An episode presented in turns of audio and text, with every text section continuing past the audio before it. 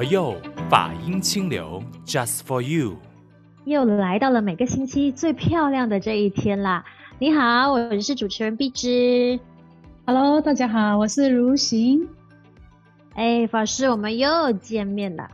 在佛佑这个平台。是，是、嗯，那当然呢，呃，这个星期还蛮特别的，因为下个星期就是药师诞。对，药师佛的这个圣诞，我们每次一提到药师佛的时候，就会想啊，我要求健康，求平安，对吧？嗯、然后呢，常常就会说，哎，他就是一个大医药王。但如果说我们以现代的人的说法的话，其实我们身边也有很多的医药王，那就是我们的医生啊、护士啊，都是非常非常伟大的这些救命工作者啊，我们说的。现在呢，尤其是在这个疫情啊这样的一个笼罩的情况下呢，我们的这些医护人员呢，他们的呃这个工作就变成有许多的挑战哦。那甚至呢，医护人员自己本身的这个身心的健康哦，自己真的要多加的啊照顾自己哦。我们虽然呢没有办法和他们同一阵线呢，但是我们可以精神喊话，好，希望给他们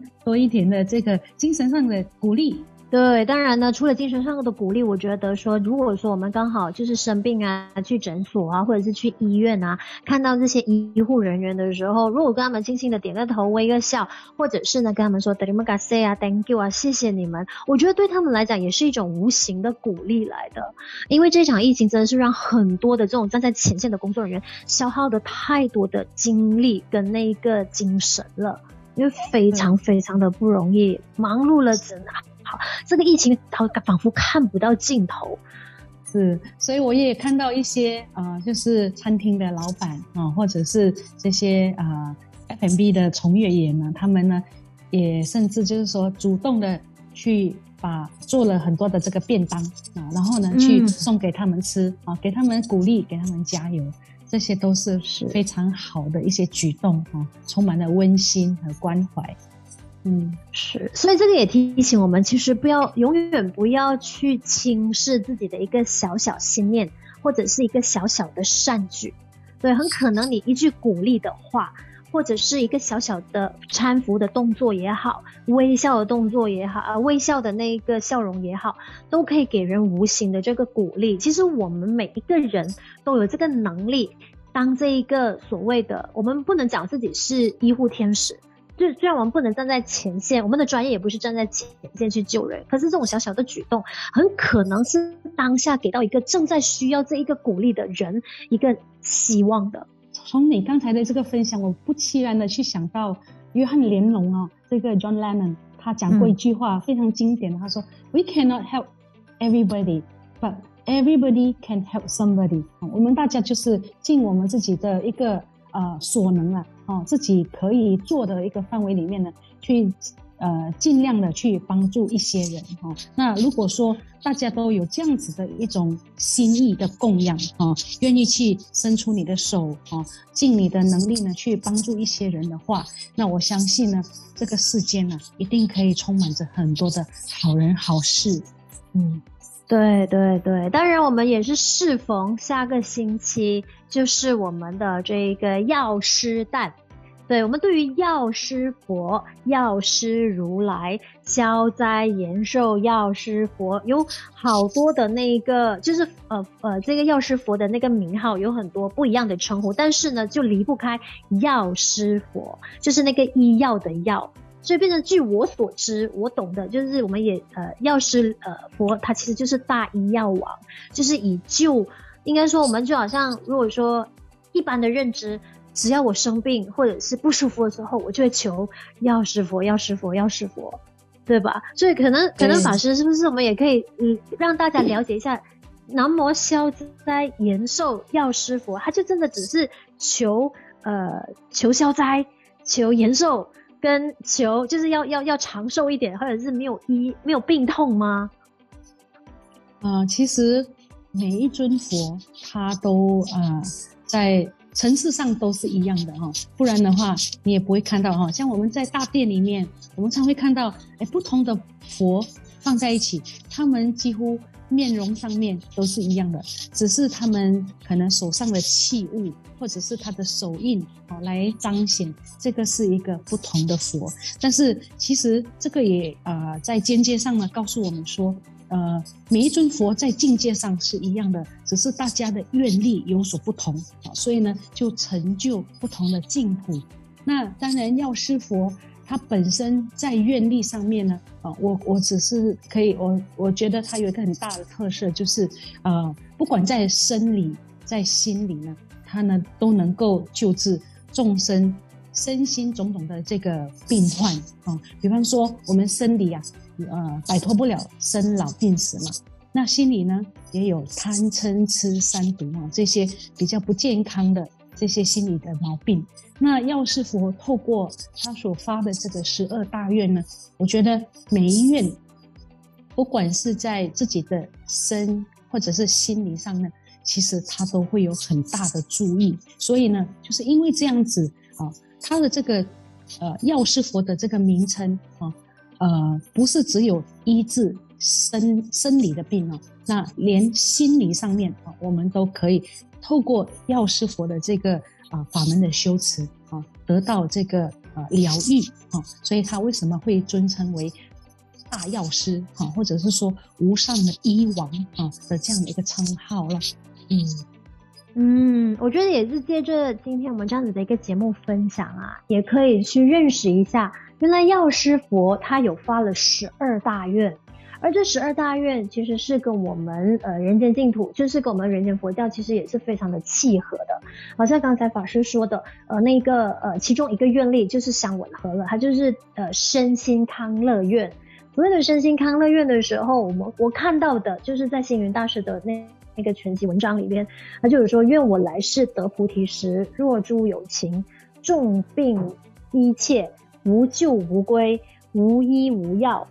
无亲无家，贫穷多苦，我之名号一经其耳，病息得除，身心安乐，家属自居，呃，悉皆丰足，乃至证得无上菩提。其实这一句话，我我自己的诠释，我只是看到身心安乐，病息得除，我是比较能够理解。那其他的基本上，我就是好像有点不太不太清楚。可能我们从刚才你说的这个第七愿哈，我看我们呢，可能可以锁定在这个身心安乐哈。那嗯呃，当然呃，这个呃，药师佛他是很慈悲的。我们讲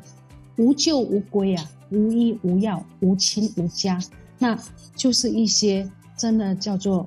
相当弱势哈，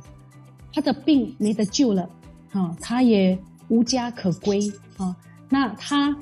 没有办法用任何的医药来去救治他的他的这个疾病，那甚至呢，他也是没有亲人啊，无无亲无家嘛哈，所以可以说是世间上哈概括所有啊在人生的遭遇当中啊的一种绝境哈，一种相当啊辛苦的状态。那这边呢，药师佛说。我的名号呢，一经起耳，重病悉除。那我想举一个例子哈，就是说有一些人他生病了，哦，我其实也常常遇到许多的病患，乃至说临终的病人等等。可是每一个人在面对生命同样的状况的时候，比如说生病啊，比如说他临终了，每一个人的一个反应其实都有很大的不同。呃，最近呢，我遇到一个老人家，他呃，其实是家里的人啊、邀请我，他说：“师傅，我的这个啊、呃、妈妈呢，她快要往生了哈，她已经到了人生的最后，她有一个心愿啊，想要皈依啊，所以那时候呢，她其实是在怡保，那我是在啊、PJ，我没有办法啊、一下子就到怡保去，所以是用。”电话上呢，帮他皈依的哦。那这个这个老人家呢，他神志很清楚哈，各方面虽然说有病痛哈，在人生的最后，可是他看得很开哦。他就说，我很希望呢，佛陀早一点来把我接回去啊，我该做的事情已经做了，我也跟我的儿女道别了啊，我也已经呃做好很多的这个思想工作准备好了哈。那我是希望一心一意呢念佛，然后好好的往生哦。他他没有太多的牵绊，或者是说不舍得啊。他的一个心愿就是说我赶快呢啊把我该做的事情啊做好了以后呢，我就全心全意的。等待佛的接引哦，所以这样子的一个呃心理状态，对我来讲就是说他是重病西除，身心安乐，他什么都做好了，他是不是很安乐呢？他说：“对，我虽然身体有一些病苦哦，但是我的心是很平静的。我希望呢，我可以好好的啊、等待佛来接我啊。所以他他的这个。”痛苦指数吧，我们可以这么说啊。他是虽然说身有病，有这个苦，可是并不成为他内心安乐的障碍啊。他只是很全心全意去等待这一天，然后他觉得说，我所有的人生的责任都已经圆满，所以这个就是让我觉得说，呃，药师佛哈。当然这个、呃，我们只是举一个例子。啊，可以，可是呢，我觉得在这个愿力上面，刚才你提到的这个哈，我们就可以去知道，其实到了人生来到一个不可逆转的情况的时候，我们究竟可以怎么样子让自己真的是还是在身心安乐的状态？其实这个很大的一个程度上，是因为我们具足了信仰，我们具足了这个思想的准备，然后一心一意的呢去呃。有一个方向，我来世呢是知道我要去哪里的，所以这个很大的程度呢，让我们呃免掉很多的这个不必要的挣扎，或者是说不舍得执着啊这些东等等不需要的烦恼了。哦，所以这个是我想要就你刚才提到的这个愿力上面，呃，跟大家分享的这个内容。嗯，好，谢谢法师的这一个讲解。那我们就知道，原来呃，在第七大愿里面，身心康乐愿，其实我们就是要让自己身心得到了安乐，基本上就是不用去有任何的那个恐惧了嘛。那当然，我们在十二大愿今天没有办法说全部的愿力都讲完的时候，当下看到有一些的愿力，就好比说我们讲的那个第八大愿，它有一个叫转女成男愿。就是愿我来世得菩提时，若有女人为女百物之所呃逼恼，然后即生厌离，愿舍女身，闻我名矣，一切皆得转女成男，具丈夫相，乃至证得无上菩提。因为我们常常会听到身边的一些女性朋友。尤其是每个月都会有一个月事到的时候，都会很不舒服，然后甚至就会说：“我下一世不要成为女人了，为什么受这种苦？这样是不是说我就可以去呃求呃药师如来说，我下一世就要转女成男这样子的一个愿？所以他会不会解读成这样呢？” 对对，那其实这个呢，也是一些读诵经典的时候，可能大家有所不理解的哈。那甚至有的会。质问哈，或者是说问问我们法师说，是不是佛陀他呢是比较男权至上哈，然后重男轻女，比较重男轻女 啊，因为要要从这个女转男生哈，这个是怎么去解释呢？这样子，所以这个转女成男愿啊，并不是佛陀他呃本身就是比较重男轻女哈，那女众为女百恶之所逼恼。那但是，请问男众有没有为男百恶之所逼恼呢？我相信也是有吧。哦，男众也有一些自己的一些，比如说啊、脾气暴躁啦，啊没有耐心呐，啊或者是啊、很容易冲动啊，啊等等的。其实这个无关性别啊，就是针对呢我们自己本身啊存在的这个习气。那嗯呃，我自己个人的解读啦哈，那当然也是存在着一些其他法师在讲经说法的时候，他们也有呃提过这样子的一个呃理解啊，就是说这个女人为女百恶之所逼恼，它其实是一种象征哈，象征什么呢？我们内在的那一个习气，那个比较不光明啊，这个不磊落，然后有很多习气的这种状态，那。你看他的后面是写说具丈夫相啊，丈夫是什么呢？嗯、我们说大丈夫啊，啊，那也有女中豪杰嘛，啊，所以其实这个意思就是说，我们就是非常的心态很光明磊落，非常的行事作风呢是大开大阔啊，不是那种小家子气的啊那一种心理状态啊，所以呢，当我们呢去修持这个法门啊，跟药师佛结缘的当下呢，我们透过自己身心的一个反省，能够让我们渐渐呢舍离。自己自身存在的习气，啊，这个是呃我在读诵经典的时候看到这一个第八愿呢，啊，我觉得说这个是一个算是一个通愿哈，很多的护法信徒哈，在在开始修持的时候，其实如果你有非常的精进，你有你自己本身的一个自省的力量，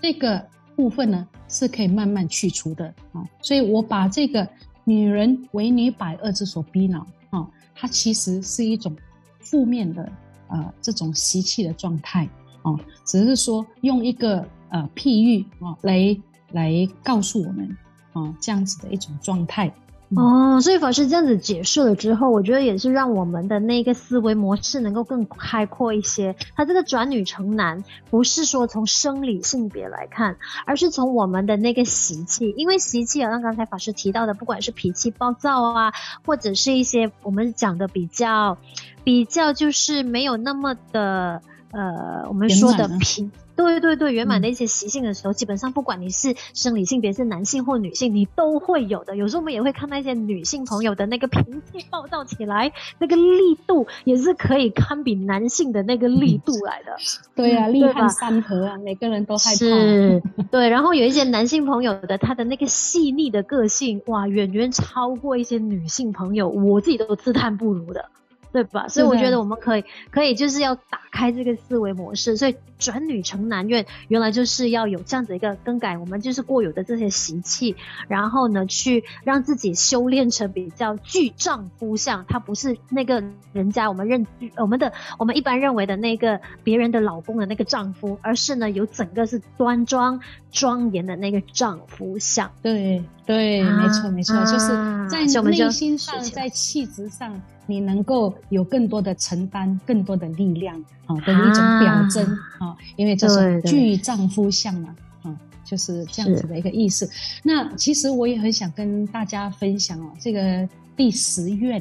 啊，这个第十愿呢，讲说啊、呃，有一些众生呢，王法所加，复入鞭打哈，就是他处在牢狱里面。那很多人会有一点误解的地方，就是说，哇，我念了药师佛。就可以解除我在牢狱中的生活，这个是可能的吗？这个是不可能的。对对对，所以其实我们呃今生遭遇到的一些因缘啊，让我们呃会处在牢狱当中，这个可能跟我们过去生的业力，或者是今世呢一些啊、呃、我们说糊涂的时候呢啊走错迷失了方向了，那就有这样的一个结果结果。那这个是一种。呃，因果啊，这个是不可逆转的，我们也不可以去呃违反的。那药师佛当然也不能够去，就是说呃违反了这样子的一个因果成熟、业力成熟底下的一种操作。那这里呢，我想说和大家呃，就是重点啊，画在皆得解脱一切忧苦啊。就是说，当我们在这个牢狱当中，我为什么会特别点到这一个愿呢？因为其实马来西亚有一个呃，就是全马的监狱弘法的团队。那我们固定呢在星期五啊，那有的像呃打巴或者是啊槟城啊的这个监所，我们其实都有这个佛光人呢去里面关心。那我想要呃，就是呃点出一个呃，我们都叫他同学哈，就是在里面服刑的，我们都称为同学，因为我们彼此同堂共学嘛。所以这个同学呢，让我觉得他现在已经出狱了。可是我真的是从他的身上呢，印证药师佛这个第十大愿的这样子的一个一个呃神奇的转变哦。他本身呢是因为误杀的关系哈，在狱中呢被判十年的这个呃这个监禁啊。那在这个十年当中，他因为呃佛光会我们佛光山的这个呃加入呢，他能够学佛，所以他就开启了他在狱中学佛的这个经历啊，开始了他学佛的道路。那在这个十年学佛的当中呢，他接受很多的这个呃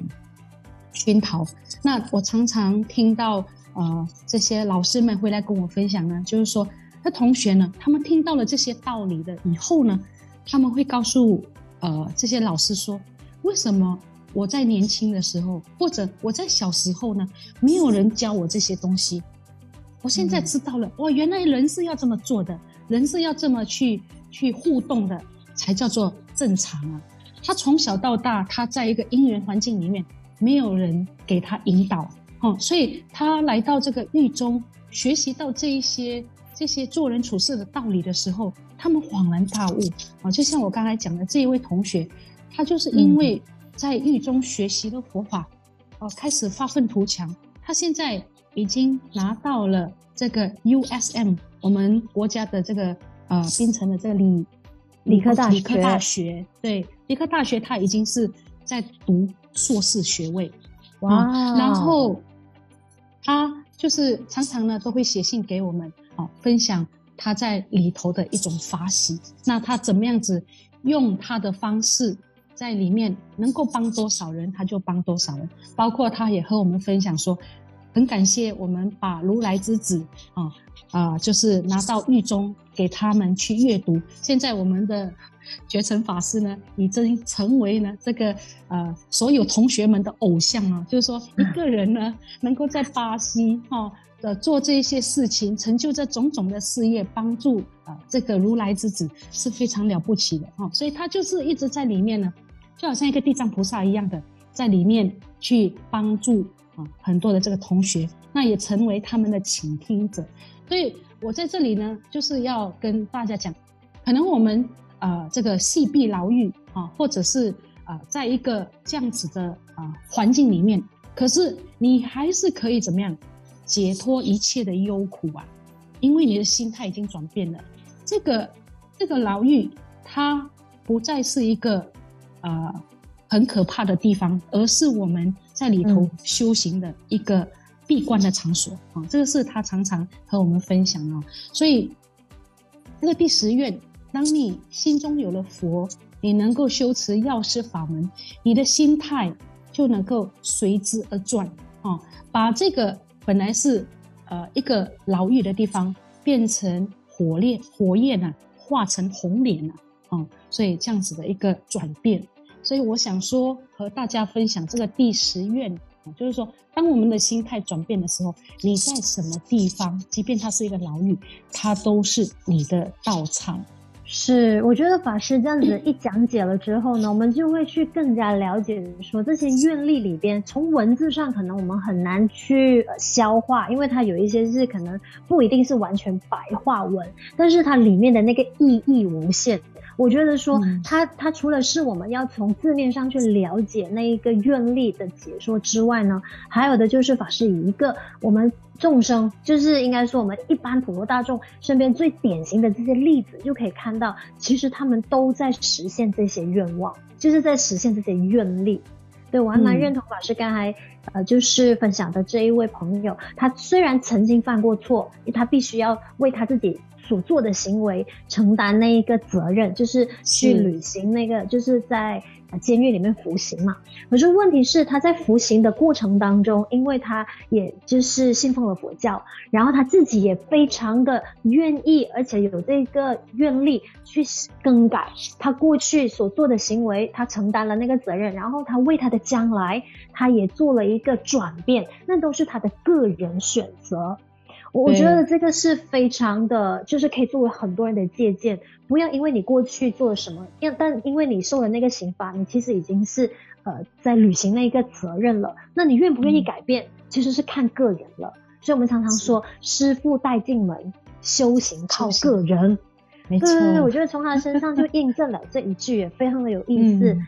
那药师佛的这个十二大愿，如果我们要真的讲下去的话，其实它是完全不够时间的。我觉得在未来的那个日子里面，我们还可以听如行法师啊，好好的去分享说，哎，其他的这些愿力。但是我觉得法师可能可以给大家一些提醒，因为可能当中有一些一些愿力，大家会觉得哇，有没有那么神奇哦？有没有那么玄哦？它其实是一点都不玄的。嗯，对对吧。当我们的心态得到呃很好的引导的时候。你的心就能够转变那个境界了，所以我觉得这个是药师佛透过他的愿力里面呢，他想要呃透露给我们的地方。有时候在字义上面哦，在经文上面呢，我们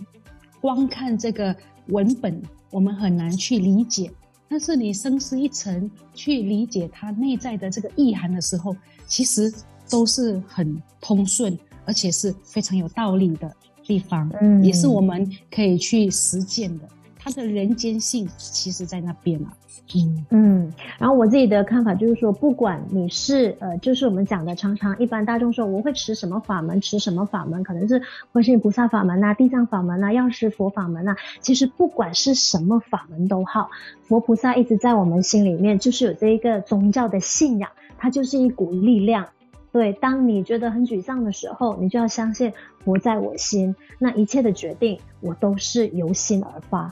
一一切的选择也是由我自己去承担那个责任，这个比较重要。是是是，当我们每一个人呢，呃，都不是完人哦，但是肯为自己可能犯下的一个过错。能够彻底的去忏悔，然后呢，就是发愿不再造，这个就已经是非常非常的了不起了哈。所以呃，今天我觉得呃，就于这个药师佛的这个愿力呢，告诉我们心的力量，它的一个可贵啊。我们能够成佛做主，当然我们也会因为这一颗心呢，带我们去一个比较不圆满的境地。一切呢，都看我们自己的选择。是南无消灾延寿药师佛，现在念起来，你就会更加的觉得说，这句名号它不是光是念而已，它背后的意义和智慧无限。我觉得我们都可以是透过这些愿力来做学习，然后实践在生活当中。好，当然呢，今天的这个节目呢，差不多告一个段落。那你也可以透过我们的 Spotify、Apple Podcast、Sound On、喜马拉雅呢，都可以上线收听我们的佛佑。当然，有兴趣赞助我们的佛佑 Podcast 的朋友呢，也欢迎你联系佛光山的任何一所道场，然后可能跟呃那个师兄师姐或者法师们说啊，我们有兴趣支持这个佛佑的 Podcast，所以。随缘就是全由你来决定了哈啊！当然呢，今天我们在节目结束之前送上这首歌曲呢，可能请法师，我们也就是来给大家送上这首歌。好，这个佛在汝心呢，真的是非常好啊！就是说，如果佛在你的心中，那其实这个我们真的不需要呢到灵山呢去拜佛哈，就是往自己的内心去探求这个佛宝。啊，这个清净就已经非常的足够了，所以我要祝愿大家呢，每一个人都能够佛在汝心，啊，佛永远在我们的心中，我们就永远都有这一份智慧、这一份慈悲、这一份光明了。送给你这一首好蒲公英合唱团的《佛在汝心》，我是碧芝，我是如行，我们下期再见哦。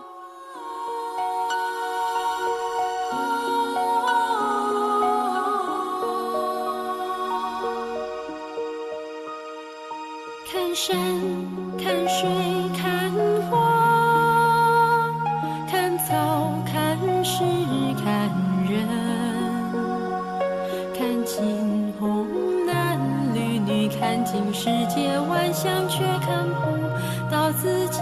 的心。看山看水看花，看草看石看人。看金红男绿女，看尽世界万象，却